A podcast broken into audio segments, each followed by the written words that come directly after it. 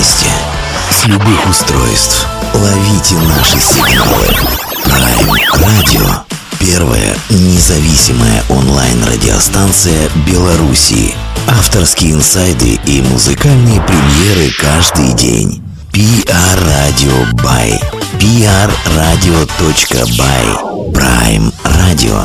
Ваш правильный выбор.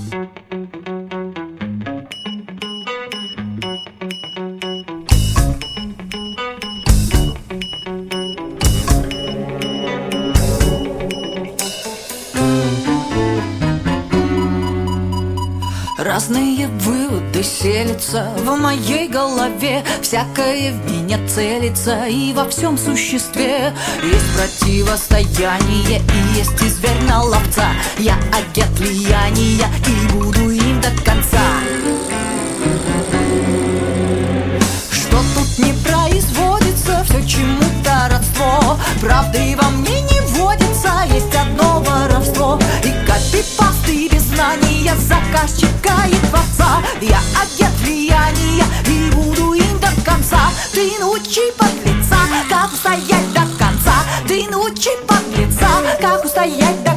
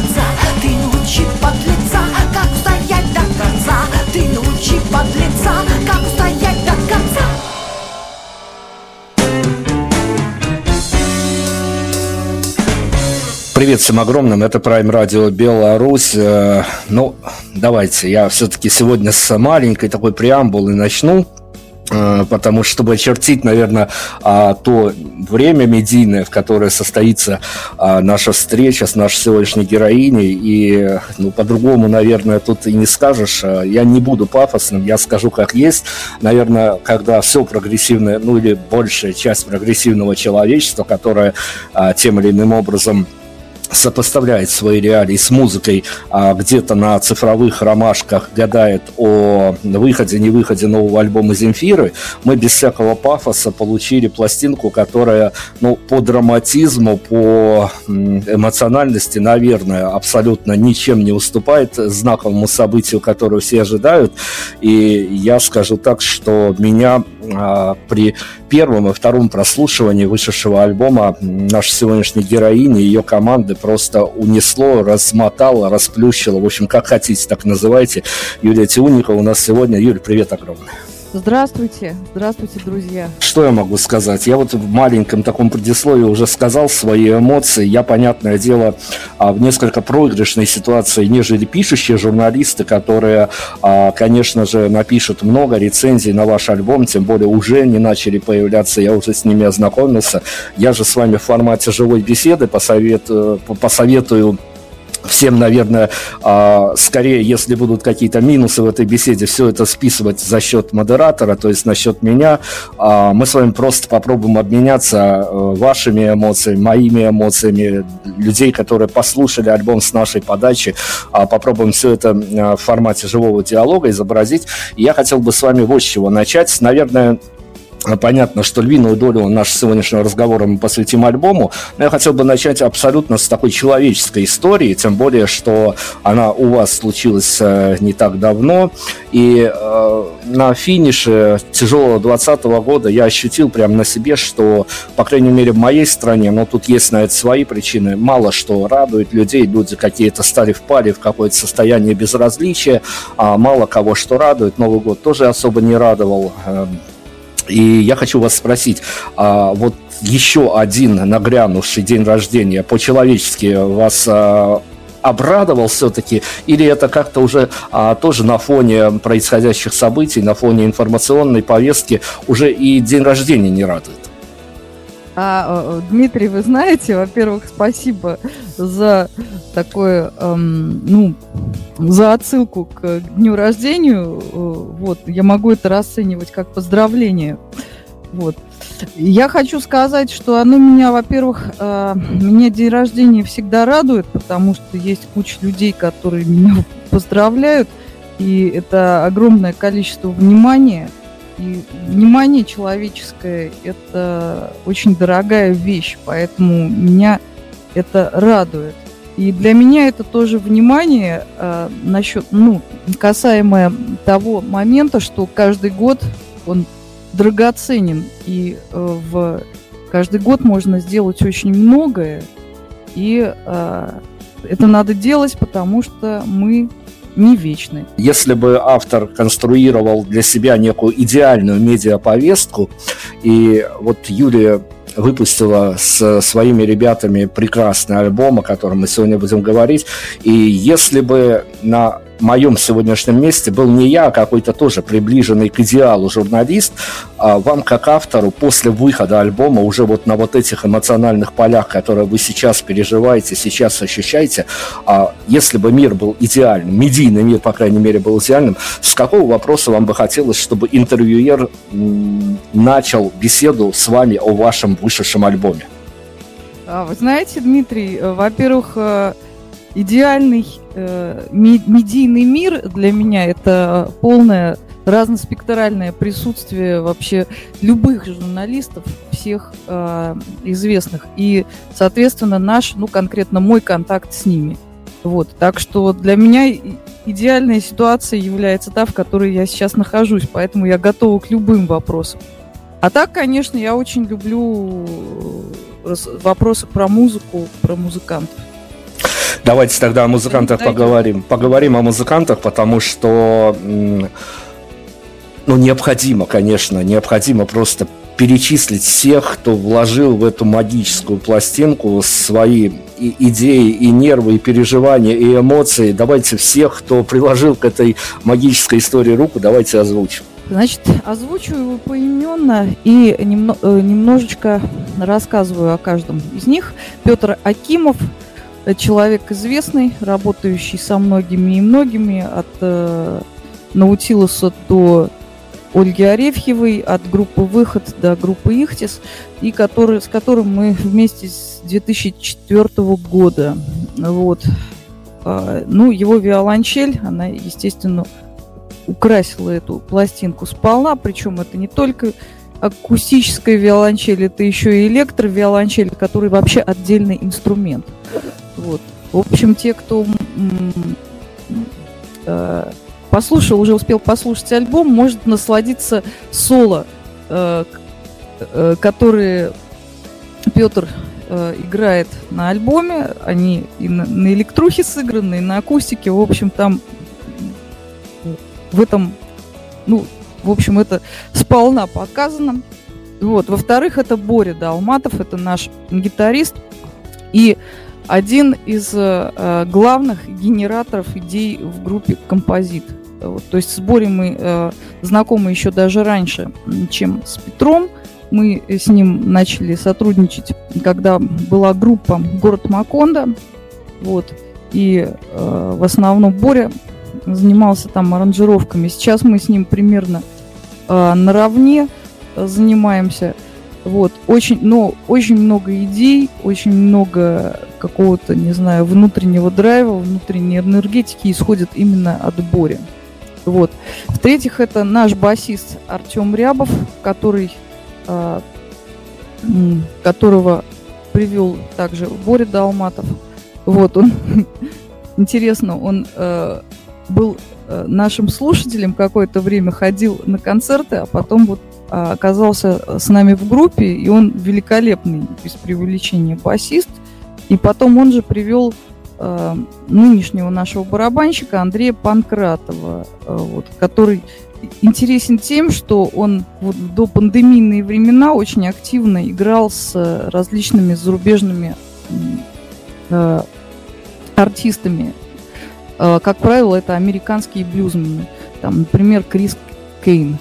Есть такой блюзмен американский, в общем, и он постоянно э, вот, э, играл, играл американский блюз и, и играет с местными командами.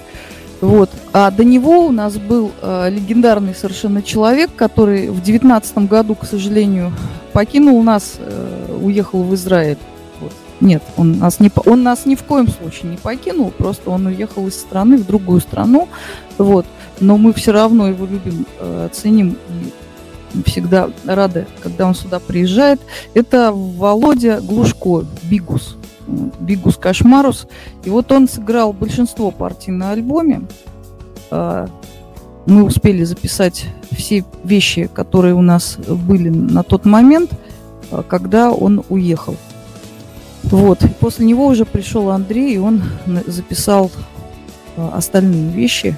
То есть Бигус записал две трети альбома, Андрей записал треть. Вот. И, конечно же, еще э, не менее, а может быть даже более легендарный человек, это Джон Кукарямба. Джон Кукарямба, который э, перкуссия... великолепный совершенно перкуссионист, шумодей, шумовик-затейник. Э, и он э, тоже участник очень многих проектов, групп, в свое время он играл и в городе Макондо, и в регулярных частях авантюристов, и в детях Пикассо.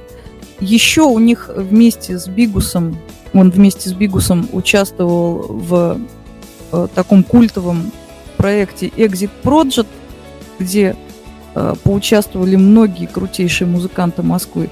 В общем, это все люди сильнейшие, вообще прекраснейшие люди, прекраснейшие музыканты. Еще я не могу не упомянуть Машу Роз, Розанову, нашу клавишницу, но она ушла чуть раньше, чем мы начали записывать альбом, но однако она целых, э, наверное, четыре года с нами играла, и э, это были прекрасные четыре года, и очень многие ее партии были проработаны именно вот многие клавишные партии были проработаны именно ею, именно в те времена, когда она играла с нами. Ну, вот такое созвездие профессионала с большой буквы эту магию сотворило. Ну и давайте, Юрий, я еще пофантазирую буквально минутку на тему идеального мира. И я догадываюсь, я точно не знаю, но догадываюсь силу профессии, что, может быть, э, для авторов, которые выпускают свой новый альбом, это вполне такая, может быть, важная история. И пока мы не погрузились во внутренности э, пластинки, вам как автору, как э, человек, который пережил все на себе, и создание, и сведение, и прочие а, этапы альбома до выхода его в публичное пространство.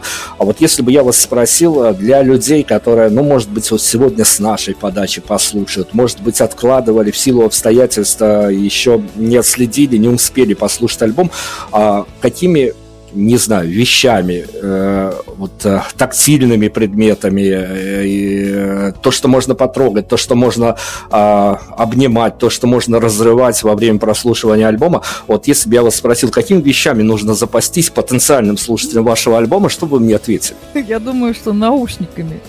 Нужно просто надеть наушники, ну, немножечко э, как бы на, на часик прекратить все свои дела и просто спокойно погрузиться. Вот. А так под рукой может быть все что угодно. Можно там, не знаю, стакан с чаем, например, точнее кружку с чаем держать. Вот. Я думаю, что с кружкой ничего страшного не случится, если что.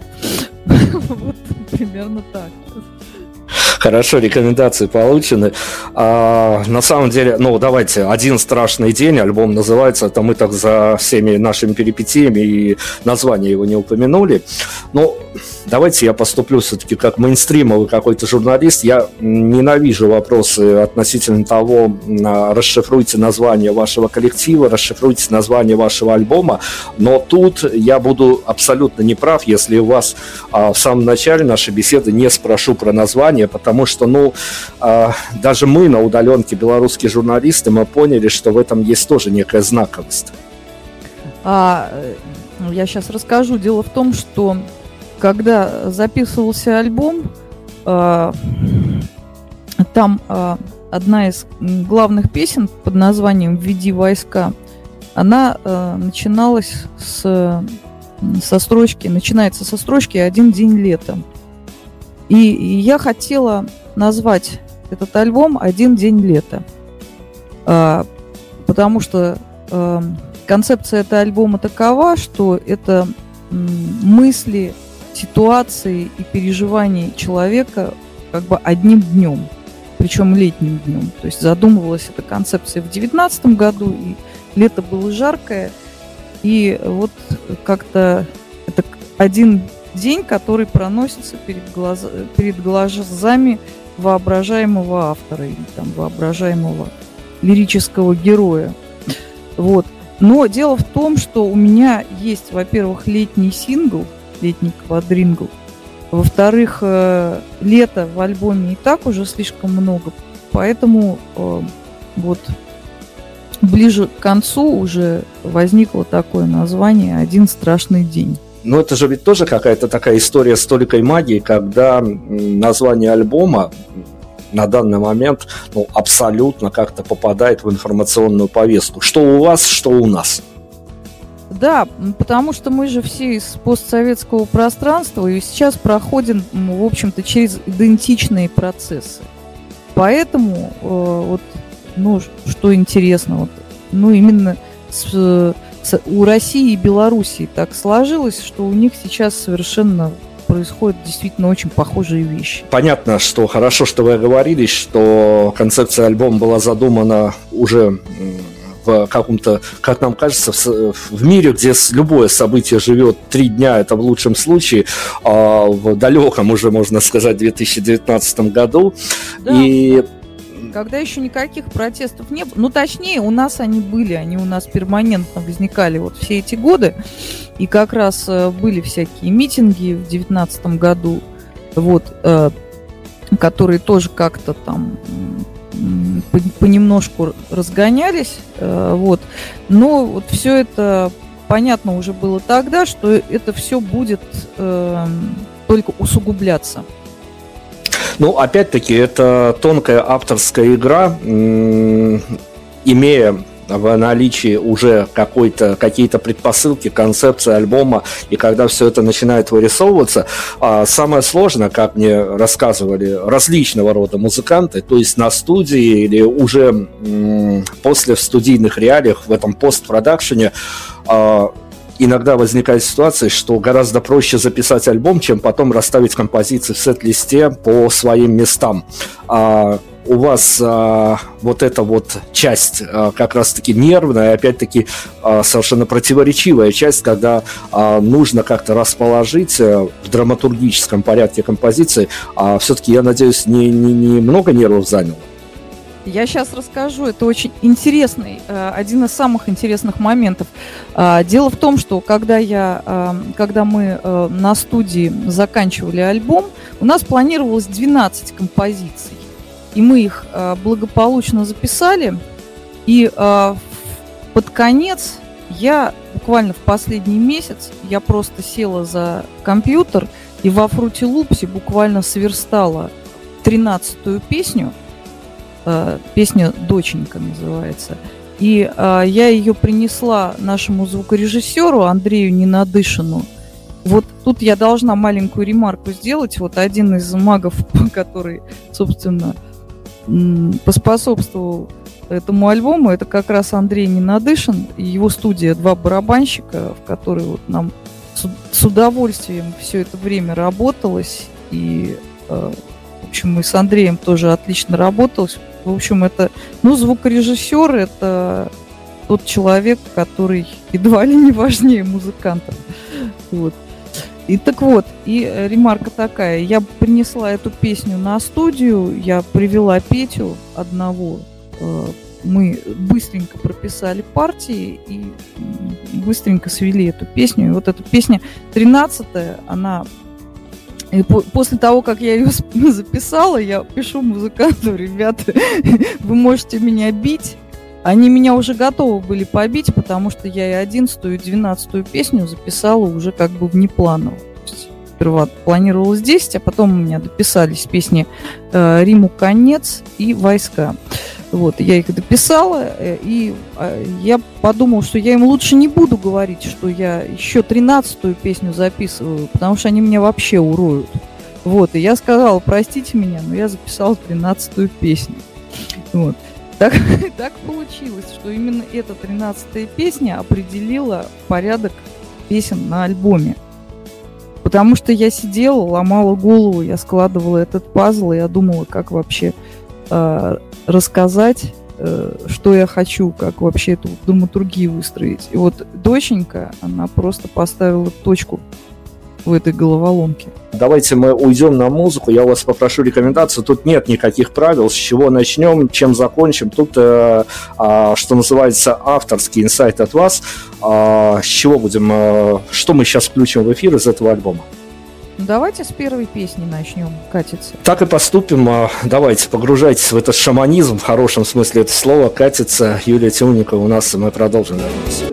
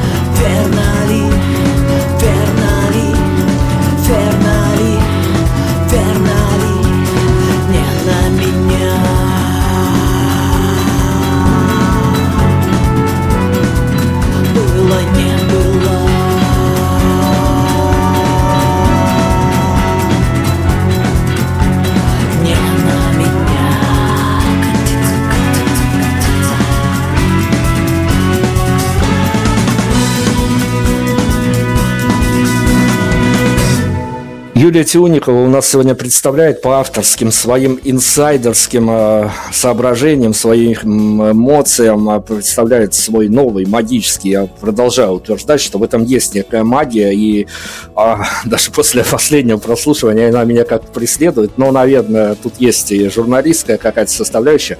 Юль, на самом деле, вот я хочу спросить, это очень э, такой многослойный вопрос, и я не знаю, насколько корректно будет на него отвечать, но тут же история такая поразительная, что я натыкаюсь э, достаточно часто в беседах, опять-таки, с живыми музыкантами, которые выпускают свои альбомы, и даже куда более легковесные альбомы, чем ваши выпускают, и после альбома мы с ним беседуем, и очень часто эта история, она пугающая, правда, и она скрытая от глаз, но очень часто о том, что музыканты говорят, что после альбома у авторов просто наступает а, какая-то такая абсолютная депрессия, когда состояние, когда все, что ты хотел сказать миру, выплеснуто в мир, и больше сказать нечего. И даже интервью иногда строится достаточно сложно, потому что, ну, действительно, а, для музыкантов выпуск альбома является какой-то такой, ну не то что точкой невозврата, но все-таки окончанием большой истории, которой он жил несколько лет назад. А у вас этот альбом настолько сложный и а, многострадальный, я бы даже сказал, а, что чем, чем, чем вы теперь дышите, и нет ли ощущения того, что а, какая-то часть, очень яркая часть истории, вашей личной истории в творческом плане уже закончена? Знаете, Дмитрий, у меня а, вообще обычно совершенно обратная ситуация. Когда я выпускаю, ну, заканчиваю альбом и выпускаю его в мир, я чувствую состояние абсолютного счастья, вот когда миссия выполнена. Ну, то есть я могу испытывать какие-то там, не знаю, чувства какой-то усталости, но это вот именно ситуативное такое. Это совершенно не мешает этому чувству радости – Потому что после того, как освобождается вот это место, которое занимал альбом, сразу же э, приток свежих идей возникает. Особенно, если я получаю, если автор получает фидбэк, то есть ответ, э, если альбом интересен, то сразу же возникают свежие идеи и хочется продолжать дальше делать. И возникает сразу э, какая-то такая новая концепция, то есть э, сразу начинается проясняться дальнейший путь, что именно и как делать дальше. То есть вот лично у меня это происходит так. Ну давайте, коли уж затронули тему, давайте о фидбэках. Э, мы мониторили те отзывы, которые уже поступали на альбом, и ну, был такой один момент, он, э, ну, наверное, в какой-то степени такой тоже показательный. Ну, я вас как у автора спрошу, тем более, что вы уже ответили на этот фидбэк. Ну, это есть некоторое чувство неловкости, когда ты вынужден дистанционно отвечать на вопрос о том, что якобы в альбоме а, присутствует достаточно а, ну, не то, что не нормативная лексика, а, скажем так, а, в общенародном понимании, в общебогемном таком понимании, что авторы такие а, прям должны быть практически стерильные, а непотребные слова. Там, знаете, там вот, э, я скажу, мата в альбоме нету. Вот, там есть некие брат, бранные слова, которые, собственно, в песне «Извинись», которые произнесены от лица отрицательного героя а, которым автор себя, конечно же, не отождествляет. Вот. Ну, то есть, э, это слова от лица братков, которые чморят свою жертву. Меня, э, когда еще вот, я эту песню записала и давала ее прослушать, э, меня люди знакомые спрашивали, слушай, ну какие сейчас братки? Братки были в 90-х.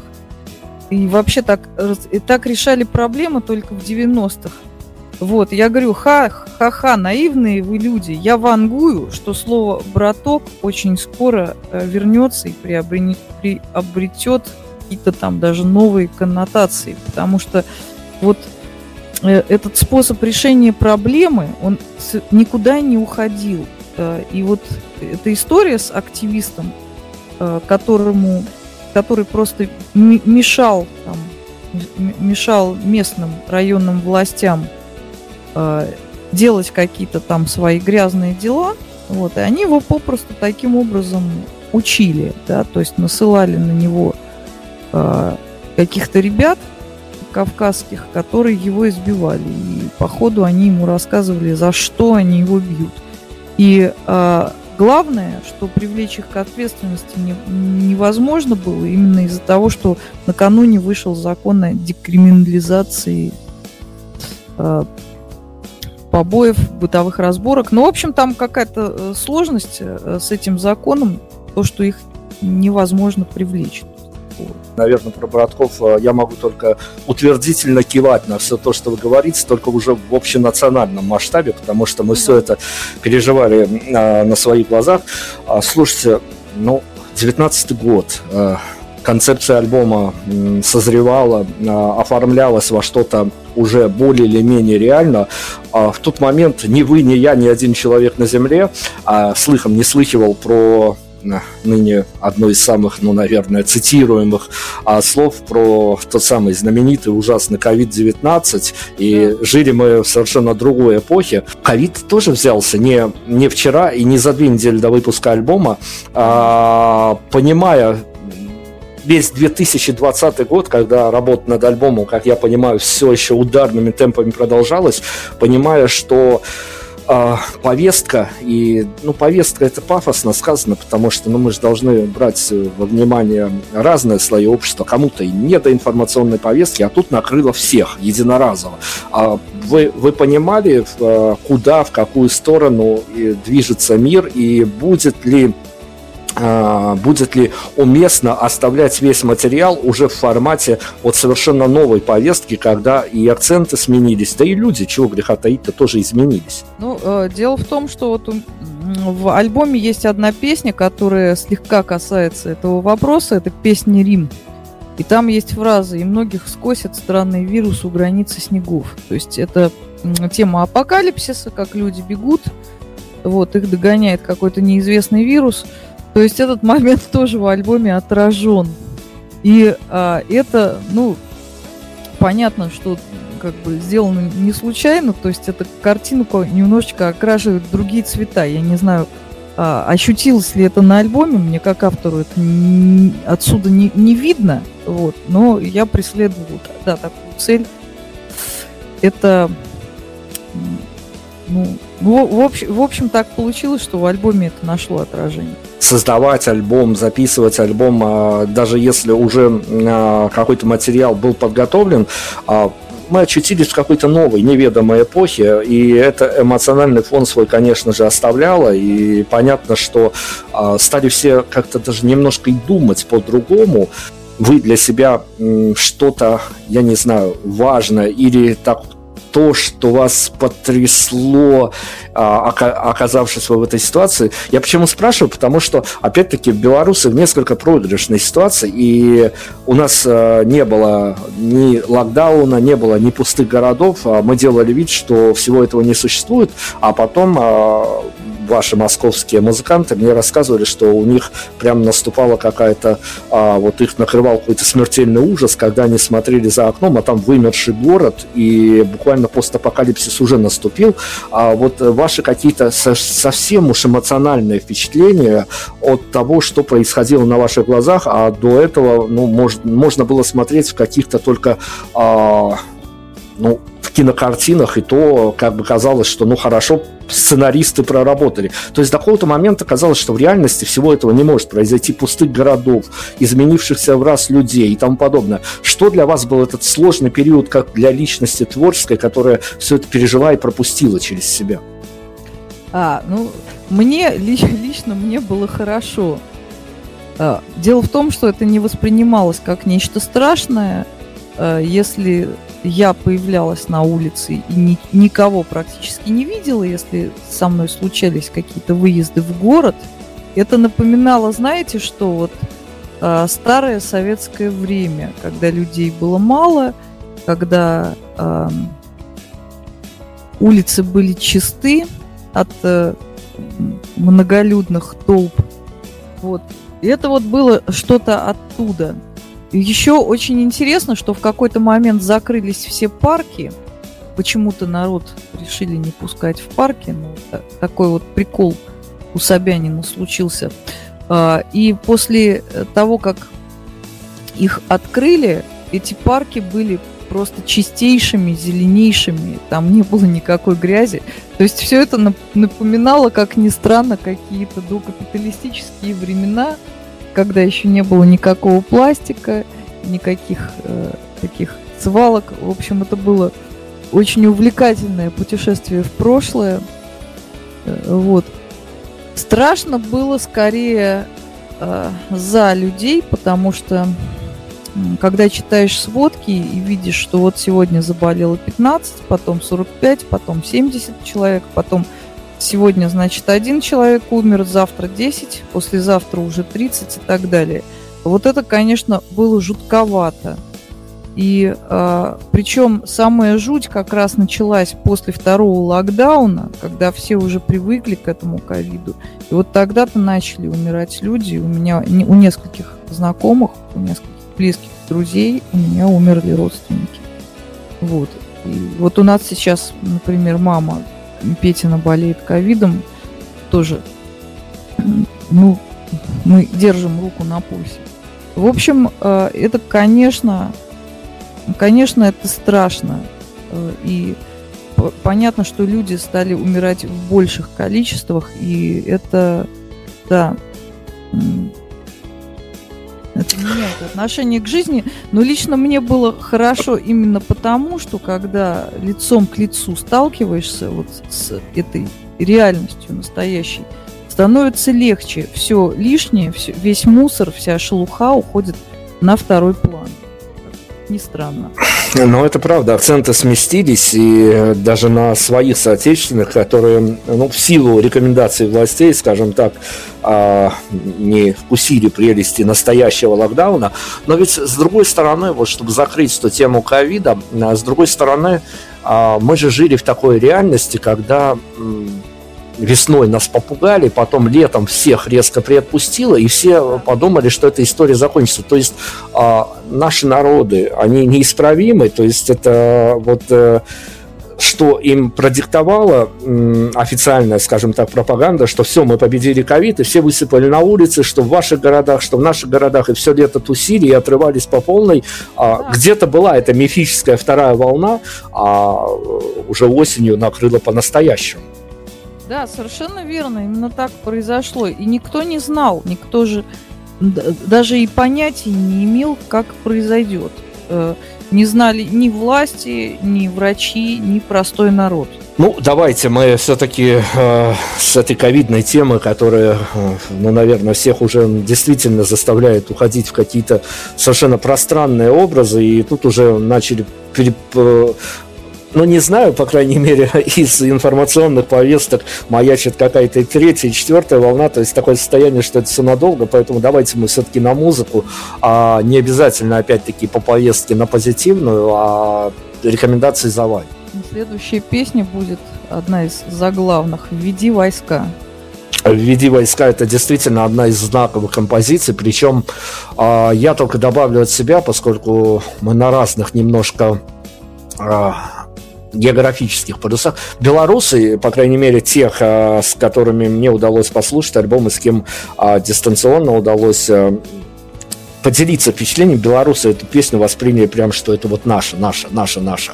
А, о, о, наверное, о тех чувствах, которые они испытывали, со мной тоже поделились. Я расскажу чуть позже. «Введи войска» мы с Юлией Тиуниковой сегодня разбираем альбом, а, свежевышедший альбом, который свое только набирает, набирает, и я думаю, что он еще много, много успеет пошуметь в медийном пространстве. Музыка вернулась.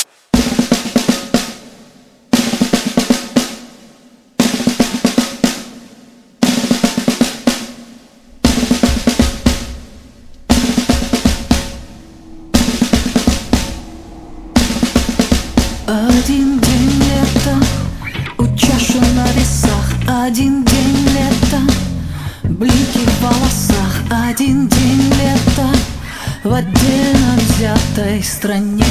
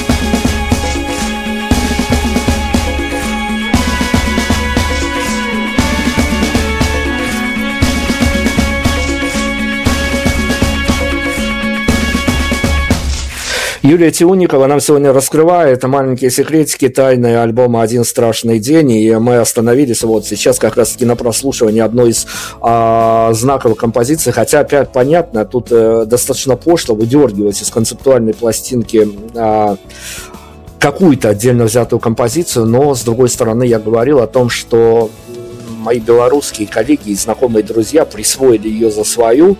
И тут дело, наверное, скорее в чувствительности наших людей, потому что когда вокруг царит хаос, когда вокруг царит абсолютное беззаконие, которое творится в моей стране и которое продолжает твориться, и когда ты уже не понимаешь, а, ты понимаешь, что к тем людям именно к людям, как а, к людям, которые что-то решают, бесполезно обращаться, и понятно, что все ценности, в том числе и человеческая жизнь, ничего не стоит, а уже остается какой-то момент отчаяния, когда можно провозгласить совершенно разные лозунги, но это наша белорусская такая собирательный образ трактовки этой песни. Нам сейчас автор этой композиции все по полочкам разложит. Юда, давайте. Вот э, композиция как раз в виде войска, она задумывалась в девятнадцатом году. А, Хотя мы ее записали в 20-м уже с новым барабанщиком. Вот, но писалась она в 19-м. И, а, как ни странно, она о личных таких переживаниях. Дело в том, что для меня 19-й год был по-настоящему страшным. Он для меня был страшнее, чем 20-й год. Это связано с тем, что а, моя мама заболела онкологией. И я э, летом как раз это узнала, вот, и я по этому поводу очень сильно переживала. Вот, у меня был какой-то момент непринятия этого. Вот, мне понадобилось какое-то время, чтобы это принять. Я не знала, чем все это кончится. Вот, и до сих пор не знаю. Э, в общем, и как раз вот она писалась, э, это такие переживания на фоне э, происходящего, то есть там пунктиром происходили какие-то вещи, э, которые были связаны с, э, с протестными настроениями в Москве. Вот. И они тоже происходили летом. И вот это вот общее состояние, которое э, она, оно касалось того, что происходит лично там, у, у меня в жизни, и того, что происходит в стране, оно просто а, вызвало такую эмоцию, что вот мы не справляемся.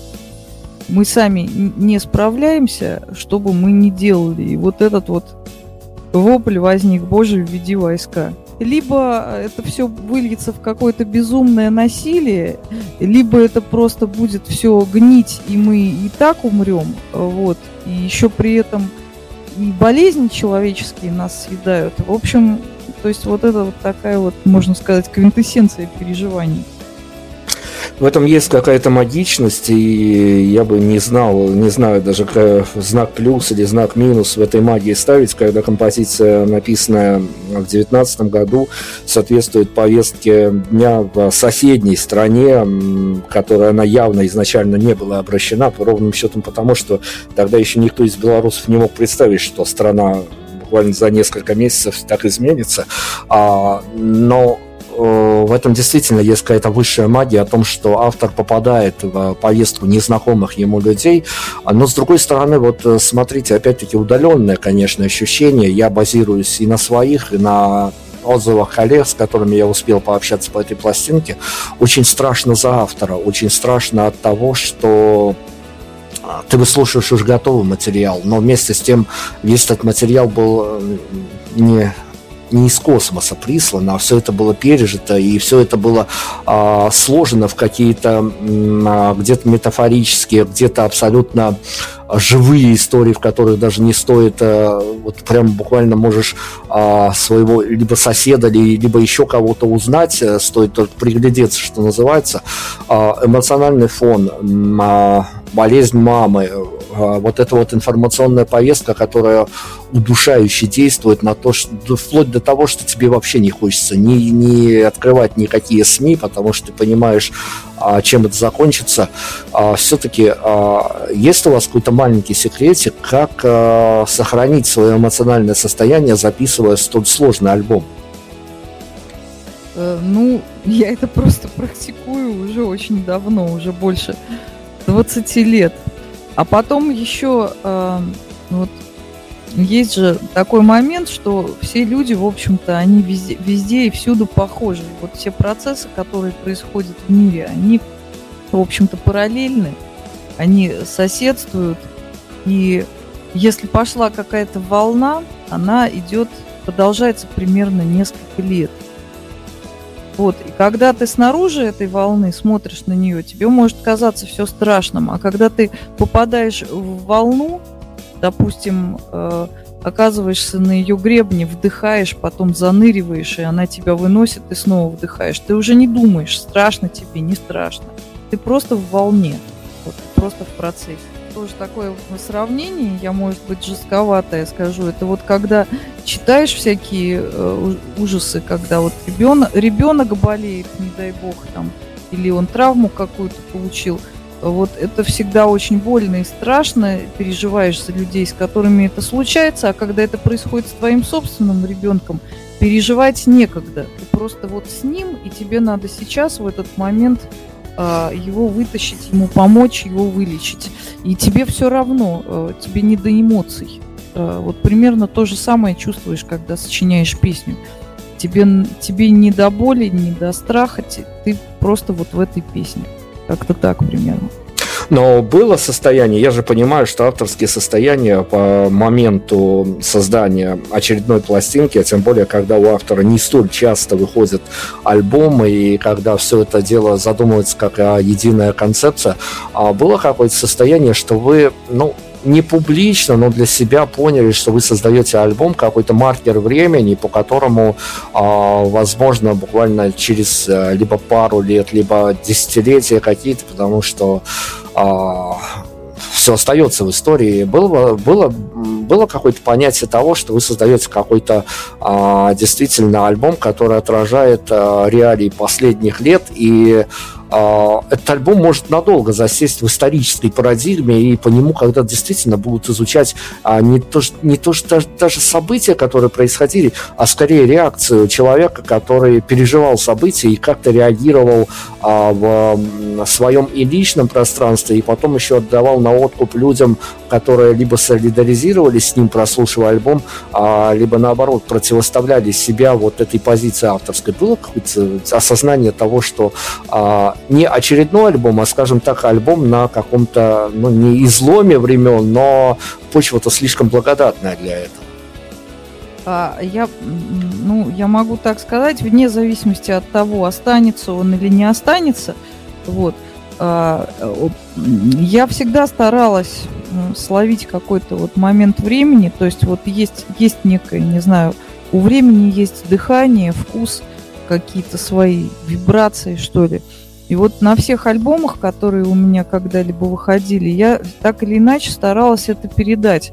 Но именно с этим альбомом получилось успеть а, просто по ряду причин, потому что именно к этому альбому у меня сложилась такая ситуация, когда есть команда, а, есть место, где записывать, и есть время, где я это могу все записать.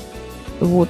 И просто в данном случае получилось э, так, что ну, прошлый опыт и нынешняя ситуация, они помогли сделать все это вовремя. Вот, потому что обычно я делала все то же самое, но не вовремя. Например, Russian сказки, они э, могли бы быть записаны, во-первых, немножечко по-другому, во-вторых, они могли бы быть записаны раньше. Вот. Но по ряду там а, различных причин они э, вот записались, вышли тогда, когда они вышли. А вот этот альбом с ним просто получилось э, гораздо ем, ну, более емко, то есть два года это рекордные сроки, никогда так быстро альбомы не писали. Мы все понимаем, а, как строится медиапродвижение той или иной пластинки. И вот аспект, опять-таки, как журналист музыкальный, спрошу вас, а, в этом есть какая-то боль. Понятно, что вы все знаете правила игры, понятно, что вы смирились, но тем не менее, а есть в этом какая-то дополнительная боль или какой-то дополнительный груз для автора, когда вы понимаете, что вы пишете пластинку, которая а, точно найдет своих почитателей, точно найдет а, людей, которые даже и поспорят по аспектам а, пластинки, но абсолютно, скорее всего, точно, что ни одна из композиций а, не будет принята где-то в федеральные радиоэфиры. Ну, дело в том, что сейчас уже э, не настолько актуально. Э, когда тебя там ставят на радио, сейчас все-таки интернет, медиа, они имеют едва ли не решающее значение для а, групп, для авторов. Вот, и это скорее там видеоклип какой-нибудь может стрельнуть э, и прославить своего автора, чем там регулярные радиоротации. То есть я это вижу постоянно. Вот. Тут еще просто э, э, есть такой момент, вот, вот касаемо страха, что существуют спокойные годы, когда все более-менее устаканено, оно идет как идет, а бывают э, моменты, когда все начинает резко меняться. И вот когда был 18 год, у меня было четкое ощущение, что это последний спокойный год. И дальше действительно стали происходить какие-то перемены, и, э, наверное, они будут происходить в ближайшие там лет 5 еще или сколько-то, 10. И уже, уже вот э, окончательно понятно, что мы в том мире, в котором мы жили раньше, мы уже жить никогда не будем. Вот, и это было озвучено многократно, когда ковид наступил, вот, и когда вот пошли вот эти вот всякие волнения, тоже стало понятно, что дальше это будет как-то э, продолжаться, либо там гайки закручиваться, либо это наоборот все будет э, радикально разваливаться. В общем, э, совершенно, совершенно понятно, что по-старому мы жить уже не будем. И в этой связи, кстати, слушателей подчас, подчас найти легче, чем в стабильном мире, в мире меняющем, в, меня, в мире меняющемся слушателей найти легче. В этом, чистая, в, в этом чистая правда, потому что у людей действительно сдвигается их обычный образ жизни, им нужны а, ответы на вопросы, а здравомыслящие люди уже давно не ищут ответы на ТВ и тому подобное в пропагандистских каналах. Но с другой стороны, хорошо, вы прекрасно обрисовали ситуацию, я с ней столкнулся, а, работая в медиа, я понимаю, насколько изменилось понимание мира, вот особенно с приходом ковида у людей.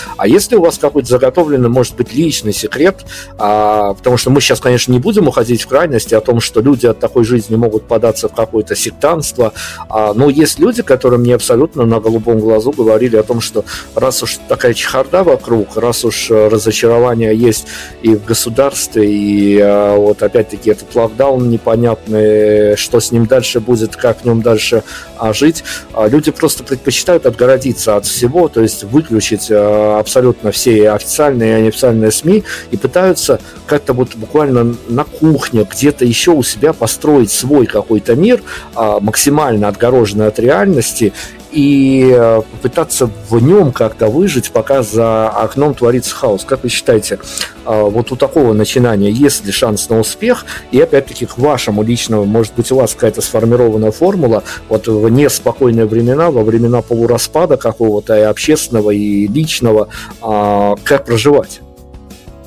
А, но дело в том, что э, можно там отгородиться от каких-то сиюминутных э, э, происходящих вовне там, не знаю, политических новостей, но, как я уже говорила, невозможно отгородиться окончательно от того факта, что все мы смертные, все мы болеем и умираем. То есть я на самом деле не отношусь э, плохо к тому, что каждый выстраивает для себя свой комфортный мир там в стенах своего дома, в стенах своей, э, своей среды обитания. То есть это нормально, это такой отдых, прибежище такое, да. Вот, и вовсе не обязательно что-то менять, постоянно держа руку на пульсе. То есть можно прекрасно выстраивать собственный мир в своем кругу, да, и при этом э, положительно влиять на реальность. То есть примеров этому масса. Вот. И мой ли... А насчет себя, ну вот мой личный, не знаю, способ сказать. Ну, я никогда не была материалистом, материалисткой. Я всегда была а, человеком верующим и идентифицирующим себя с православным христианством и я являюсь человеком воцерковленным. Поэтому для меня вот эта вот ситуация, когда надо э, ну, когда надо помнить о том, что ты в любой момент можешь этот мир покинуть, она для меня, в принципе, нормальна. То есть это нормальная рабочая ситуация. Как бы. И мы в ней живем. Мы в ней. Хорошо, Юль, да, Ю... мы никуда от нее не денемся. Юль, давайте добьем эту тему. Да, а... я, мог, я хочу сказать, что, как ни странно, это ос, ос, ос, осознание этого, оно добавляет радость. Потому что э, радость встречи, рад, радость э, красивой природы, там, не знаю, каких-то счастливых поездок и прочих вещей.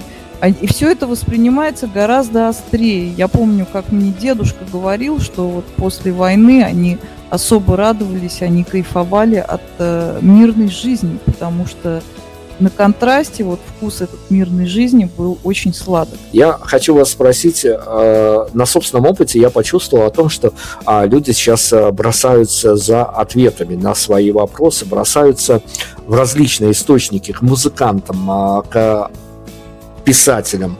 Реже, наверное, к актерам, потому что ну, актеры это люди, которые играют роли, прописанные сценаристами и тому подобное. То есть музыканты и э, литературные деятели стали на передний план а, людей, э, у которых э, есть спрос на ответы на вопросы людские, которые организуются у людей в связи с тем, что некоторые пустоты организовались, некоторые, ну, пропаганде понятно уже, я не знаю, ну, большинство здравомыслящих людей, опять-таки, пропаганде не доверяют и стараются откреститься от официальных СМИ. Вопрос доверия музыканта. Вот э, люди, которые придут э, э прослушать вашу новую пластинку, э, сбегают ваш бэкграунд к более ранним работам, а вам бы как автору, а, насколько бы хотелось, чтобы люди прям вот отождествляли свои какие-то состояния с а, вашими пережитыми эмоциями, выпущенные в публичный свет, что, может быть, даже где-то вас на цитаты разрывали, либо все-таки нужно какое-то дистанцирование, что музыкант, он тоже живой человек и тоже, возможно, подвержен какому-то эмоциональному влиянию. Вот то, о чем он сыграл, спел, а сейчас не обязательно, что он будет об этом же думать а, также год спустя. Это вопрос доверия к музыканту. А, а, Дмитрий, вы знаете, какая интересная история? Вот мне кажется, что мы сейчас живем в такой парадигме, когда безусловное доверие муз- музыканту и, как сказать, когда музыканта считают, числят за некоего гуру, мне кажется, такое закончилось в 90-х годах, по большому счету. Вот. И сейчас уже э, люди не относятся настолько серьезно к тому, что любой музыкант тра- транслирует. То есть это не имеет такого, не знаю, около какого-то общественного значения. Мне кажется, это имеет эмоционально-ситуативное значение люди просто этим пользуются, они это берут, ну, для того, чтобы... Вы абсолютно правильно сказали, и я эту тему продолжу после того, как мы уйдем на следующую композицию. У меня есть на эту тему, что вам ответить, а, но вместе с тем я вижу молодых а, девчонок, а, выпускниц журфака, либо учащихся на журфаке, им нужны смыслы. А, в официальной повестке дня они этих смыслов не видят и а, бегают действительно в поисках этих смыслов, и а музыканты, писатели, им эти смыслы доносят. Смы спрос на смыслы есть. Да, возможно, нету сейчас а, глобальных а, музыкальных фигур а, ранга Цоя или Летова. И... Их сейчас не может быть, потому что э, сместился фокус восприятия, потому что люди уже не воспринимаются как что-то такое особенное, вот ты их видишь в соцсетях, ты понимаешь, что они такие же, как ты. Вот. Ну и вообще, это все, э, на самом деле, это более здоровое отношение к э, музыкантам, нежели то, что было раньше. То есть мне это нравится гораздо больше. Ну хорошо, давайте тогда на этом сойдемся. О музыкантах. Более, то есть это более полноправный, более здравый диалог. Но диалог при этом есть, и смысл действительно ищется. Просто музыканты это теперь не гуру, не цель, а некое средство, наверное, так. Вот, вот так вот можно сказать. То есть они перестали быть целью, они стали средством. Ну, я думаю, что это не обидно, по крайней мере, для музыкантов звучит хорошо. А, давайте. Это не обидно, это наоборот хорошо, потому что мы все понимаем, что, ну, как бы не боги горшки обжигают, и вообще мы все, мы все понимаем, для чего все это, вся эта работа. Вот, не для того, чтобы нас возвеличить отнюдь. Так, и... Не дай бог из эпохи романтизма мы сейчас в эпоху реализма уйдем. Давайте тогда на музыку, да, а по после о сложной судьбе музыкантов мы поговорим э, за вами по рекомендации. Давайте мы немножечко в историю 20 века погрузимся. Следующая песня «Сон Аркадия Гайдара». Я небольшое вступление э, сделаю. Дело в том, что Аркадий Гайдар э, в своей юности, как известно, был красным командиром. И после этого после того, как он уже э, был на гражданке, ему э, часто, э, часто снились сны про его прошлое, и это зафиксировано в его дневниках и в его письмах, когда он пишет, что не могу уснуть, снятся люди, убитые мною в детстве. И вот песня Сона Аркадия Гайдара как раз на эту тему. Да, мы сейчас в художественной форме как раз-таки все а, то, что нам рассказала Юлия в прозе, сейчас мы услышим в художественной форме. Оставайтесь, мы вернемся, еще поговорим. Прайм Радио. Ваш правильный выбор.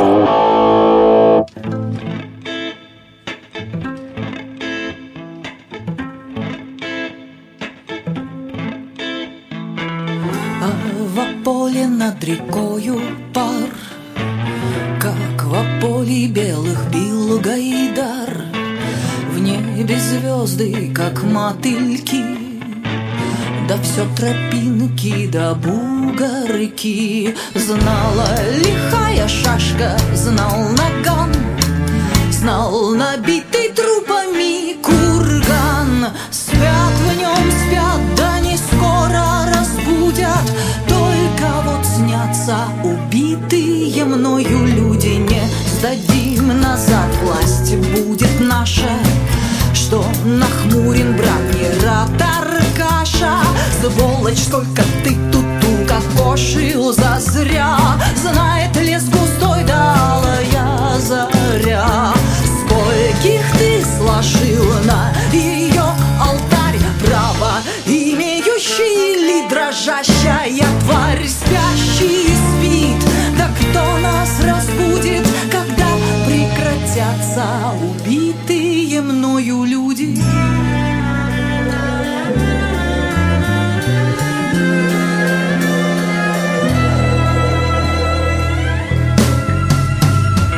А в мою страну один лишь пропуск смерть Не мечтай жизни детский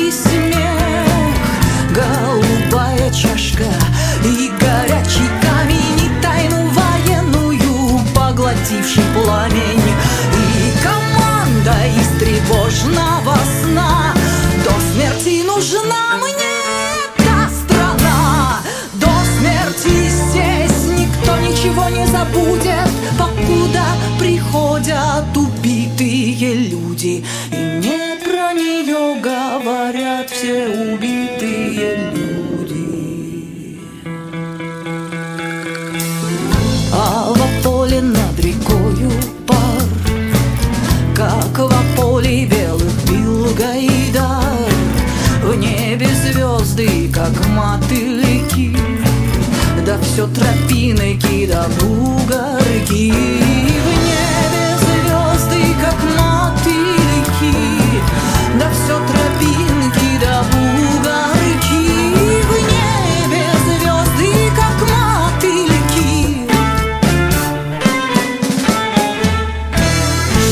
Юлия Тиуникова, и мы обсуждаем а, новый альбом нашей героини с а, ее композитом. А, ну, впрочем, впрочем, чтобы не только об альбоме поговорить, но и о разных составляющих, которые тоже, по сути дела, попадают в строку этой истории.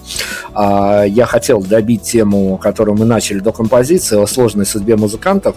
Вот смотрите, тут очень знаковый момент, и мы с вами можем либо сойтись на каких-то векторных точках, либо сейчас прям вот в эфире Э, ну, так ласково, скажем, рассориться, потому что а, я эту историю почувствовал на себе, и как все мои граждане моей страны почувствовали, и эта история нас поставила в какой-то абсолютный ступор. И зная о том, что Беларусь во многом, и это любое политолог, политтехнолог скажет э, с закрытыми глазами, разбуди его ночью, что Беларусь это полигон, на котором э, испытывают события, которые через пару лет происходят в вашей стране. Я хочу с вами поговорить о такой занятной истории. А белорусские протесты породили э, культурное явление, которое своей неоднозначностью выбило нас из какого-то привычного восприятия э, музыкантов, э, артистов, э, вот этого всего сегмент, который раньше, может быть, относился к сегменту развлечений, а, у нас в пику протестов а, ну, любой, наверное, уважающий себя непровластный музыкант, а скорее независимый музыкант, а, выдавал э, буквально песни, манифесты, и песни рождались, ну, буквально на завтрак, обед и ужин. А песни протестов, их тут насобиралось несколько сотен, и с каждой такой песней становилось все более понятно, что а музыканты скорее нивелируют свое творчество, потому что э, есть э, люди, которые и ходили на протесты, и отсиживали свои незаконные э, 15, 20, 30 суток, и стала видна пропасть. С одной стороны, есть деятели культуры, которым э, ну, наверное, у которых есть некие иллюзии на то, что они могут повлиять на публичную повестку, занять чьи-то умы. С другой стороны, есть люди, которые, преодолевши свой страх, выходят на площади, а, которые готовы рискнуть э, отсидкой в каких-то неимоверно жестких условиях, а, но для них а, вот все эти лозунги, которые музыканты с чистой, я надеюсь, совестью и с честными, горящими глазами послали народ, для них это ничего не значит. То есть образовалась такая пропасть, и нас это поставило, э, как музыкальных журналистов, такое непонятное состояние, что мы тоже думали, что деятели культуры имеют некую такую значимую значимую повестку для людей, и э, народ к ним прислушивается. А как оказалось, на практике это совсем не так. Вот как, как вам кажется, есть ли у артистов, которые в какой-то момент э, действительно выходят, как им кажется, на передний план и штампуют такие песни-манифесты, совершенно, наверное, нужные, но, с другой стороны, а, они оказываются ну, не более чем манифестами и в какой-то реальности, в какой-то вот повседневной реальности, когда страна становится на уши, артисты а, особого значения не имеют. Песня, она действительно играла роль такого, как информанта, так и духов, не знаю, какого-то духовно-нравственного маркера. Э, в общем, то есть на песне очень много концентрировалось. Теперь песни это одна из э, моментов, которые мелькают в информационном поле. Вот. То есть э, внимание оно разбрасывается на другие вещи, оно фокусируется на вещах, которые доходят э, гораздо скорее до человека, там, например, это может быть какой-то там мем в ТикТоке или там, не знаю, э, какой-нибудь пост где угодно, там, в Фейсбуке. Вот. И это собирает гораздо больше внимания и э, вызывает гораздо более сильные как бы, волны обсуждений, нежели чем какая-то там песня. Вот. То есть песня, она проигрывает здесь, в этом конкурсе.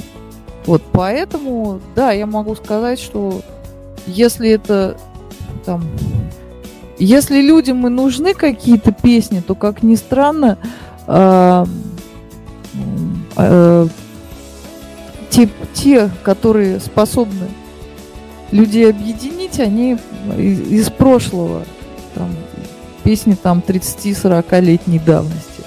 Там, как, например, на всяких э, в митингах поют песни Цоя перемен. Казалось бы, Цой э, уже 30 лет. Слушайте, Юра, ну давайте я подхвачу, эту, я подхвачу эту тему, потому что перемен стала да. глав, главным композицией белорусских да, вот протестов. казалось бы, неужели люди за 30 лет ничего другого Вот, я и, я и хочу вас вот спросить, вот, вот, вот что, вот это вот как по вашему художественному разумению, что вот для меня это какая-то загадочная история, я понимаю, что э, ну, я работаю в музыкальных медиа, я видел талантливых ребят. Я видел, что у некоторых карьеры и рушились, э, и у некоторых карьеры и взлетали. Но вместе с тем, это же какое-то такое абсолютное дежавю в плохом смысле слова, когда в 2020 году в Беларуси над, э, изо всех машин проезжающих звучит перемен. То есть э, мы остановились...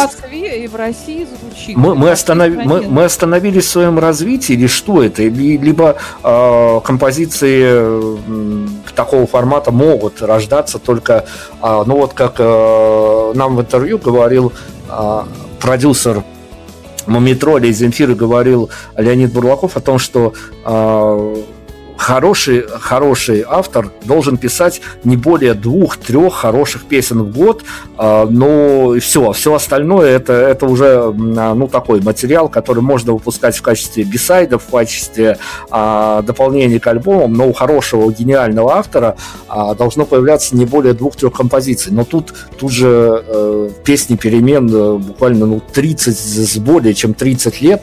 Мы остановились в каком-то развитии или это понимание того, что э, людям хочется постоянно вернуться в прошлое, потому что там было лучше. А, ну, не то и не другое. Дело в том, что песня э, в, до интернет, то есть э, песня может стать массовой, народной, вот в самом, так сказать, глубинном смысле этого слова, в доинтернетную эпоху. В эпоху интернета э, песня просто не имеет такого влияния, какой бы автор талантливый и гениальный не был. То есть, может быть, там сотни гениальных авторов, но они никогда не займут такое место, которое, вот, например, занял Цой, потому что он э, был, как бы, творил в то время, когда э, песня могла занять, э, э, могла запечатлеться в сознании людей. А сейчас она просто именно из-за смещения фокуса восприятия а, у песни, у даже у самой талантливой, нету никакого шанса запечатлеться в сознании людей и попасть, попасть, что называется, в плоть и кровь. Потому что в этой плоти и крови слишком много всего другого. Хорошо, давайте я хочу вернуть в нашу повестку, информационную беседу, нашу, ваш альбом. А, слушайте, я понимаю, что этот альбом записывался на размыто по времени, по обстоятельствам. Но давайте мы пофантазируем. А, столь сложный к восприятию альбом а, Юлия Тиуникова и композит могла бы записать а, закрывшись в студии буквально, я не знаю, на неделю, на две недели, на месяц, вот прям пачкой записать весь этот материал. Вернее, ну то, что это э, физически реально, я да понимаю, а, но опять-таки, исходя из сложности материала, который мы получили в итоге, эмоционально а, вы, ваши ребята, выдержали, если бы вот а, все с, скомпилировалось бы в какую-то единую сессию, которая заняла бы у вас ну, от недели до месяца? Ну вот интересный вопрос. А, дело в том, что э, если не брать в расчет какие-то свои дела, э, семейную жизнь, которая у нас у всех есть, другие проекты и прочее, вот если так представить, что мы бы сели вот все это и записали. А дело в том, что а, это, ну, работа над альбомом, это не только запись, это еще и доведение до, э, ну, со состояния э, да, продукта какого-то, да. Вот, и это работа между записью и сведениями, когда это все дочищ... вычищается, дописываются какие-то партии, э, все это украшается какими-то сэмплами и прочее. И вот э, у меня был интересный момент в пандемию, когда все закрылось, когда мы не могли ездить на студию, потому что студия находил, находится в государственном ДК, и ДК это было закрыто. Вот, дети, соответственно, э, не помню, ходили они в школу или нет. Ну, допустим, а, нет, не ходили они в школу, вот. А, я, не будучи ничем особо, особенно занята, я их не возила тогда ни на какую музыку, они у меня на музыку ходят. Я просто сидела за компьютером, изучала разные приемчики, которых я раньше не знала, и э, аранжировала песни. Ну, до, до аранжировывала. То есть я потратила вот этот месяц или полтора сидения в карантине на то, чтобы освоить какие-то новые для меня звуковые штуки. И мне это удалось, и это был для меня вот еще, еще и поэтому прекрас, прекрасный месяц и прекрасные два месяца. Вот, так что теоретически, я думаю, это могло бы выйти, если вот просто сидеть, тебя никто не отвлекает, работать над, муз... ну, над музыкой, то я думаю, конечно, это хоть это и нереально, но это в каком-то смысле идеальное состояние для любого коллектива, вообще для любого творческого человека. При условии, что ему еще там не надо кормить себя, зарабатывать деньги, как-то напрягаться по хозяйству. Все, давайте я от хозяйственной тематики. Сейчас уйду в э, глобальные высоты какие-то. Слушайте, но э, наверняка и вам э, уже было ну, вы прочитали фидбэк, который поступает на альбом, и я мониторя в сетях, я тоже видел просто, ну, в разных интерпретациях, но повторяющиеся а, примерно один и тот же месседж о том, что вам удалось, конечно, музыкально записать очень фактурно, очень красивую пластинку, в этом нет сомнения, там а, буквально, ну, я не знаю, пиршество какое-то музыкальное, какой-то абсолютно музыкальный перформанс, который просто вот отдельно взят, э, взятый как э, фактор действия музыки на психику, на психологию может просто снести крышу. А нет ли, нет ли какого-то внутреннего конфликта, потому что я, опять-таки, я как дилетант спрашиваю, но я опираюсь на опыт э, других музыкантов, с которыми я проводил интервью, и там нет-нет, да иногда возникает такой конфликт о том, что они, э, применяя и новомодные штуки, но тут каждый идет своим своим путем, или просто кто-то создает настолько удивительное музыкальное полотно, на котором, на фоне которого может потеряться некая текстуальная э, а, актуальность текстов. Не было ли в вашем случае в э, записи, в э, получении готового продукта этого альбома, а, боязнь о том, что вот на, на фоне всего этого музыкального пиршества может а, потеряться текстовой смысл. А, ну, смотрите, дело в том, что я когда э, там записываю тексты и вот когда вообще происходит работа над альбомом, я в первую очередь забочусь о слушателе, нежели о себе. То есть, э, ну, мне важно, чтобы слушателю было комфортно слушать, слышать, э, чтобы все звучало четко, Э, ну, на, максимально четко, насколько это возможно, или если вдруг это по каким-то художественным причинам звучит нечетко, чтобы у слушателей была возможность хотя бы прочитать текст. Вот. То есть, э, ну, для меня музыка, она даже первичнее, чем текст. То есть я над музыкой работаю больше, чем над текстом, честно, честно могу сказать. Просто так получилось такой жанр, что в нем еще и текста много. А, текста много, хорошо. Я спрошу вас, а это а, болезненная проблема для автора, когда а, ты не о солнышке и ромашках, а ты какие-то месседжи закладываешь, тексты, это, э, ну, насколько, понятно, что это все равно накладывает свой отпечаток, но насколько это э, борьба с внутренними демонами, чтобы а, попробовать, ну, в, ну, как-то в совершенно каком-то а, находясь в состоянии авторских изысков, когда ты пишешь э, композицию, потом складываешь э, все это в концепту альбом, но как-то попытаться, хотя это не всегда у всех получается, э, но это, наверное, лучшее, что может сделать автор, обойтись без э, какого-то назидательства и морализаторства. Насчет назидательства и морализаторства э, интересная такая вещь есть э, морализаторство, а есть и декларации. И если там морализаторство по понятным причине многие стараются избегать, то вот деклараций, вот, ну, мне, например, свойственно иногда что-то декларировать. Я не считаю, что это прям совсем плохо. То есть я, ну, иногда люблю какие-то совершенно там прямолинейные высказывания. Вот. То есть я, я не вижу в этом э, то, что может помешать там художественному смыслу, там, знаю, нарушить какую-то художественную картинку.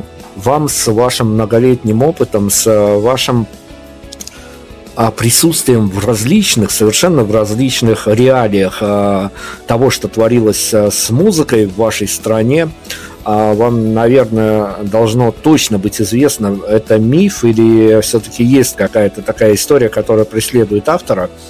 Вот э, в последнее время, в последние, ну, наверное, даже последние месяцы, буквально вот что называется, стало вот это вот а, в повестку дня очень а, важным, важная история о том, что музыканты, которые э, играют музыку, э, с, они не они как бы э, выходят на публику с какими-то абсолютно сформированными месседжами. Месседж это слово, которое в последнее время совершенно а, как-то крутится во, во всей а, повестке дня, во, во, всем, во всем понимании того, что опять-таки тут вопросы о смыслах, а, которые несут собой музыканты, но опять поговорив с э, различного рода артистами, я для себя так и не понял, действительно ли это мифическая история или действительно это на самом деле так оно и есть, что а, при каждом своем а, публичном появлении, я не имею в виду какой-то концерт отдельно взятый, а при каждом своем таком глобальном появлении, то есть а, с выходом какого-то EP, сингла и, или полноценного лонгплея, а, музыканты выходят на публику с э, ярко сформированным месседжем от себя. Это не обязательно, что его рассмотрят, не обязательно, что его расшифруют. Но действительно ли это одна из составляющих обязательного такого для артиста а, может быть, даже идеального понимания своего творчества, с каждым альбомом он несет какой-то, а, для, может быть, для него на данный момент одного понятным, но какой-то яркий месседж для аудитории. Ну, месседж это вообще одна из причин, по которой люди занимаются искусством. Вот, собственно, это высказывание, да, то есть человек хочет что-то сказать, выразить, высказать какое-то свое отношение. То есть, ну, это то, почему человека можно узнавать и как-то там с чем-то его идентифицировать, что вот этот вот человек поет про цветочки, этот про кабачки, а этот про, не знаю, про митинги, да. Вот. То есть, ну это, ну, ну да, это, мне кажется, нормально. А какие еще могут быть варианты, я вот задумалась. Э, ну, вариантов, э, ну, по крайней мере, как, как я вижу, их, их может быть великое множество от, от того, чтобы, э, ну, есть же, давайте, ну, мы же не будем душой кривить, что есть музыканты, которым необходимо а, поддерживать интерес к себе, и там уже на первые явно полосы выходят не месседжи, а просто сохранить интерес аудитории к себе, и там идут любые оружия абсолютно могут быть применены от дуэтов с какими-то а, другими артистами до просто какой-то... Ну, я, я просто вот честно, опять-таки, история, которая как журналиста меня поразила, а, что даже многие знакомые мне музыканты вдруг да взяли и формально, формально, неформально, либо это был какой-то элемент хайпа, а вдруг да взяли, да написали, да записали. А вот последний пример буквально на днях – ну, наверное, один из таких народных героев хорошей музыки Саша Васильев, и тот выпустил а, со своим сплином а, композицию, которая посвящена вирусу, и вот некоторые мои знакомые и не очень знакомые музыканты вдруг взяли и записали песню о вирусе, о коронавирусе. Как по мне, то это какая-то музыкальная пошлость, но с другой стороны мне не откажешь, потому что они все равно попадают в повестку. Ну, э, просто э, вот когда люди ну, там поддерживают к себе интерес, это там от, отдельная история, да, а вот человек, который, э, ну, музыкант, который хочет о себе как-то заявить, там, не знаю, в этом музыкальном информационном поле, ему необходимо обладать каким-то месседжем, который э, может, не знаю, Это знаете, как один, кто, не помню, кто же это сказал, что песня должна быть такой, что вот ты ее кидаешь и слышишь звон разбитого стекла. То есть должно быть какое-то физическое ощущение от того, что человек делает. Что настолько это вот, э, не знаю, животрепещущее что-то такое. Вот. То есть тогда, именно тогда это работает, когда это не, не знаю, не скопировано, не вымучено, не придумано, а когда ты просто обмакиваешь перо в жизнь, да, и пишешь. А давайте об обратной стороне этого самого месседжа поговорим. А если было ли у вас какое-то вот иллюзорное, абсолютно авторское понимание? Я понимаю, что это скорее, скорее вопрос из области фантастики, но я вот с вами поделился своими эмоциями под э, прослушивание альбома. А было ли у вас понимание, хотя бы вот так в жанре каком-то, ну, грубо говоря, фэнтези, а как абсолютно незнакомые люди будут воспринимать этот альбом и как он отрикошетит эм, в их э, реальной жизни, когда они будут а где-то, может быть, в городских локациях прогуливаться под эти композиции, где-то, может быть, кто-то действительно зароется в теплый плед, и снежную эту зиму будет переживать под ваш саундтрек, под ваш аккомпанемент. Можно ли, даже если его формально не было, можно ли, вот я попрошу вас нафантазировать а ваше понимание, как бы а, даже не то, что как бы хотелось, а вот если бы какую-то реальность э, противопоставлять, а, вы задумывались о том, как а, этот альбом может отрикошетить а, в судьбах, в жизнях или в каких-то единомоментных а, событиях а, незнакомых вам людей, которые прослушают эту пластинку? А, ну, вы знаете, Дмитрий, я не особо когда-либо питала иллюзий, что это может сильно рикошетить, просто в силу того, что у меня все-таки сложный язык, и меня вот слушает какое-то ограниченное число людей, прямо скажем, те, которые способны, ну, тем, который нужен, которым нужен этот сложный язык, которые готовы его воспринимать и которые, ну, уже зная его и привыкнув к нему, уже воспринимают. Вот.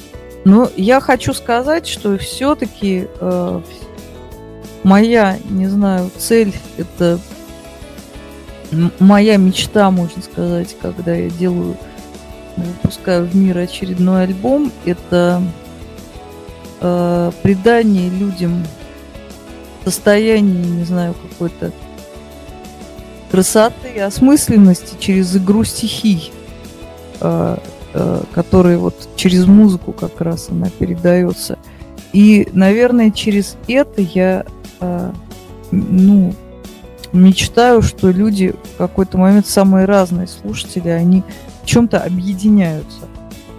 Ну, собственно, объединение и единение – это, наверное, то, что хочет любой музыкант – нормальный, когда э,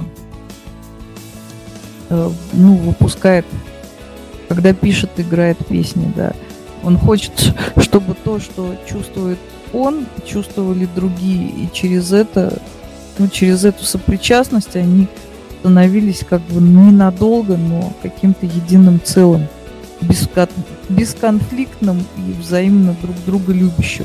А давайте я вас спрошу, опять-таки, это уже не из области фантастики, а из области реальности. А, если бы сохранять хронологию событий, вот буквально а, делать презентацию этой самой вышедшей пластинки уже в лайв-формате с живыми музыкантами, а, и сохранять как раз-таки вот этот вот порядок. А, ну, тут я уже немножко фантазирую, потому что ни на одной презентации порядок композиции в концерте а, вряд ли сохранится. Это не по законам жанра, что называется, но если бы был такой концерт и сохранилось порядок композиции, как они были выстроены на альбоме, где-то к 10-11 композиции не жутковато ли вам было смотреть в э, зал и в каком, как вам кажется, впечатлении могла бы быть быть публика, которая пришла бы вот на такую вот импровизированную презентацию, а, где все было бы ровно так, как на альбоме, только уже теперь с а, живым звуком. Ну, э, я это проделывала, по крайней мере, вот десятой композиции, это песня «Разговор на лестничной клетке со свидетелями Еговы». И я а, как раз эту песню несколько раз на, на концертах исполняла. Я могу сказать, что страшно точно не было. Было, наверное, любопытно, интересно людям, в чем-то захватывающе. Вот. Ну, как я это перевожу на свои ощущения, как, как мне кажется. Вот. Если, если они, в принципе, если это вызывало у них интерес. То есть, э, а вот э, одиннадцатую вещь, ну, то есть мне это даже, знаете, интересно, как это можно изобразить все с точки зрения звука, с точки зрения доходчивости и какими средствами это можно изобразить, потому что э, в этом очень большую роль играет звук. Э, то есть то пространство звуковое, в которое помещаются люди в момент исполнения. Вот. И оно, наверное, работает вот, больше всего даже. Ну, давайте я к финалу все-таки не могу вас не спросить. Если бы мы сделали с вами стоп-кадр сейчас, вот а, в феврале 2021 года, а, когда, пережив а, еще не до конца, конечно, пережив и ковидную историю, а, по крайней мере, завязку ковидной истории, понятно, что никто не знает, что будет дальше. И протестное настроение, и вот этот вот а, цирк а, с... М- нашим государством, цирк с вашим государством, в котором тоже теперь творится какое-то полнейшее беззаконие. Вот э, сейчас, если бы я вам задал вполне себе риторический вопрос, но на который я уверен, что у вас ну, есть какой-то абсолютно адекватный ответ, э, в ближайшей перспективе, да чего уж мы будем загадывать-то, в ближайшей перспективе э, добро все-таки победит зло? А, ну, добро в ближайшей перспективе э, периодически побеждает зло. Вот, потом зло обратно наступает и поедает добро. Вот, а, но добро все-таки, знаете, я думаю, что если бы в этом мире, ну, то есть этот мир не был, не знаю, э, отражением изначальный, э, изначального добра и, как бы сказать, предвестником грядущей победы добра, я думаю, что а, этот мир бы просто сгинул уже. Много, много раз у него была такая возможность. То есть я все-таки думаю, что именно благодаря добру мы держимся и что-то делаем и как-то стараемся противостоять злу. Вот.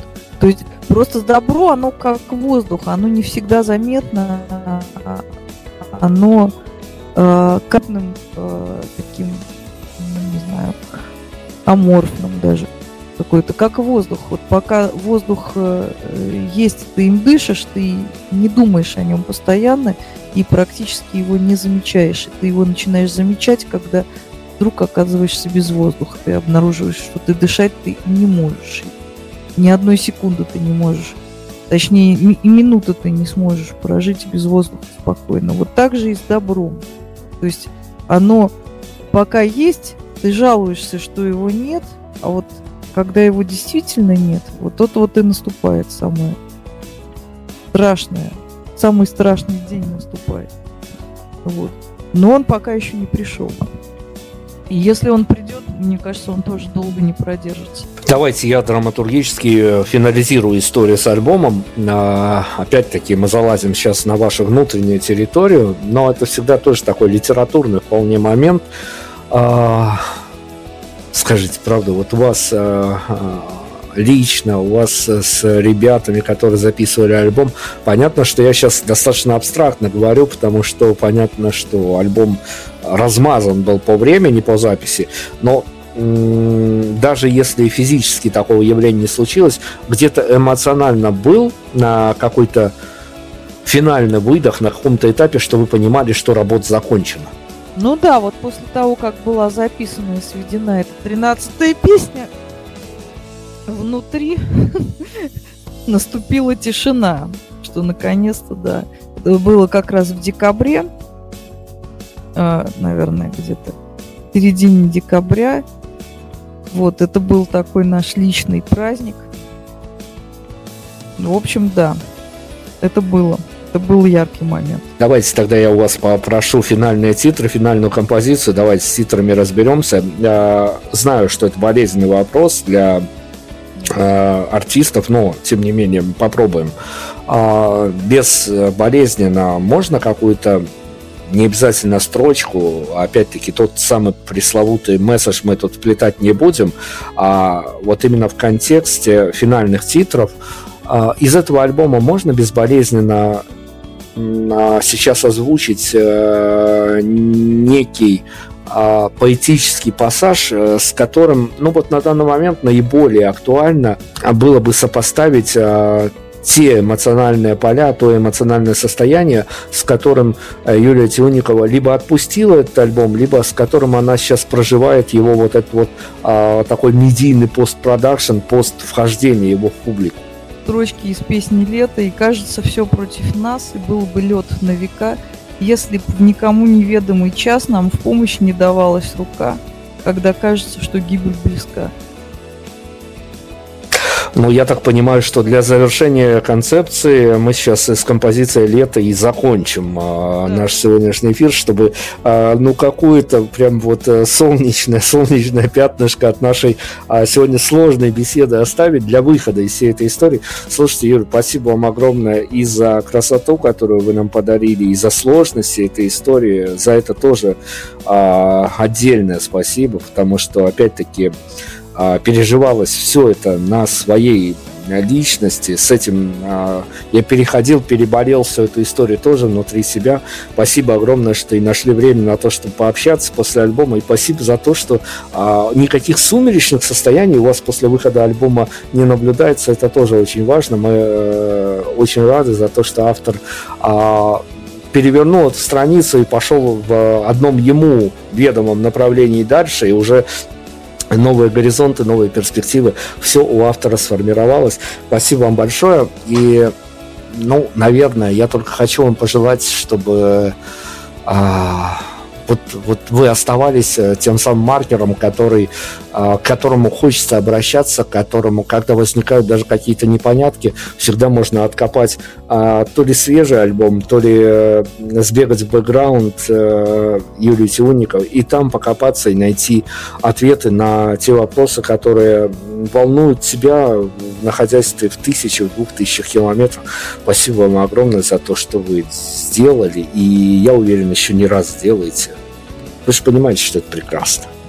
Спасибо вам, Дмитрий, э, за беседу э, и за возможность рассказать об альбоме и э, за время, проведенное вместе, хотя мы на расстоянии. И несмотря ни на что, я думаю, что мы все-таки в этом году как-нибудь до вас доедем, если ничего не будет препятствовать этому, и дадим концерте в Минске, Бреста, и в Бресте, и в Минске. И э, я очень хот- хотела бы, чтобы это произошло. Слушайте, но мы будем верить все-таки, что границы откроются, что все это будет нам вспоминаться тоже как одно какое-то большое, может быть, даже где-то нелепое приключение, и об этом потом будут э, написаны какие-то и книжки, и сказки, и сняты кинофильмы. И, э, ну, мы оказались в такой реальности, между тем, э, эта реальность сформировала какой-то а, тоже переломный момент в жизни, и как отдельно взятых граждан, так и, возможно, отдельно взятых стран, потому что мы еще даже не не до конца, наверное, понимаем, к чему приведет э, в дальнейшем то, в чем, в чем мы сейчас не можем разобраться, но здорово, что мы можем а, отвлекаться от всей, всей этой реальности, в частности, на а, альбом, который мы сегодня обсуждали, финальная композиция выбрана, титры выбраны. А, я могу вам только сказать еще раз огромное спасибо. И еще раз, ну, наверное, вот а, опять-таки стойкости вам, стойкости духа. Это тоже очень важно. Спасибо вам огромное. И вам спасибо, и вам тоже и радости, и стойкости, и, и нам всем вместе объединение в самом лучшем смысле этого слова. Февраль 2021 мы с мечтами о лете сейчас а, провожаем наше интервью, провожаем а, этот а, великий, великий действительно альбом, знаковый альбом. Я думаю, что даже сейчас я это говорю, это не особо имеет значение, потому что в подлинности этого утверждения можно будет убедиться только в я думаю, в недалекой перспективе, хотя и далекой, черт его знает. Юрия Тиуникова, композитор, альбом, который покоряет сердца. Композиция «Лето», финал нашей сегодняшней беседы. Всем спасибо, всем пока. До свидания.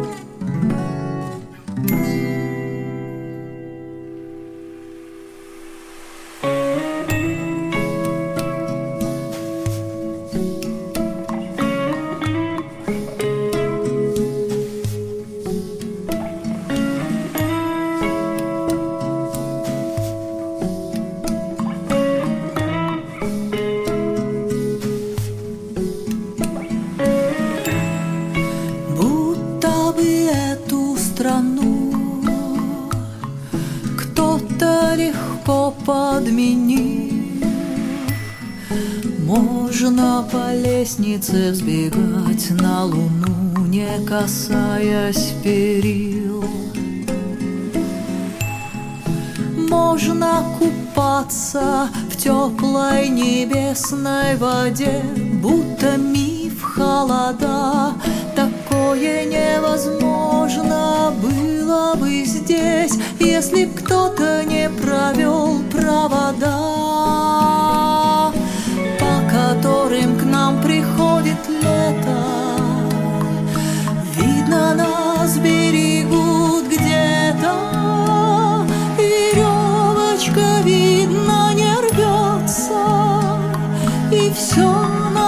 навсегда остается. Веревочка, значит, не рвется, и все навсегда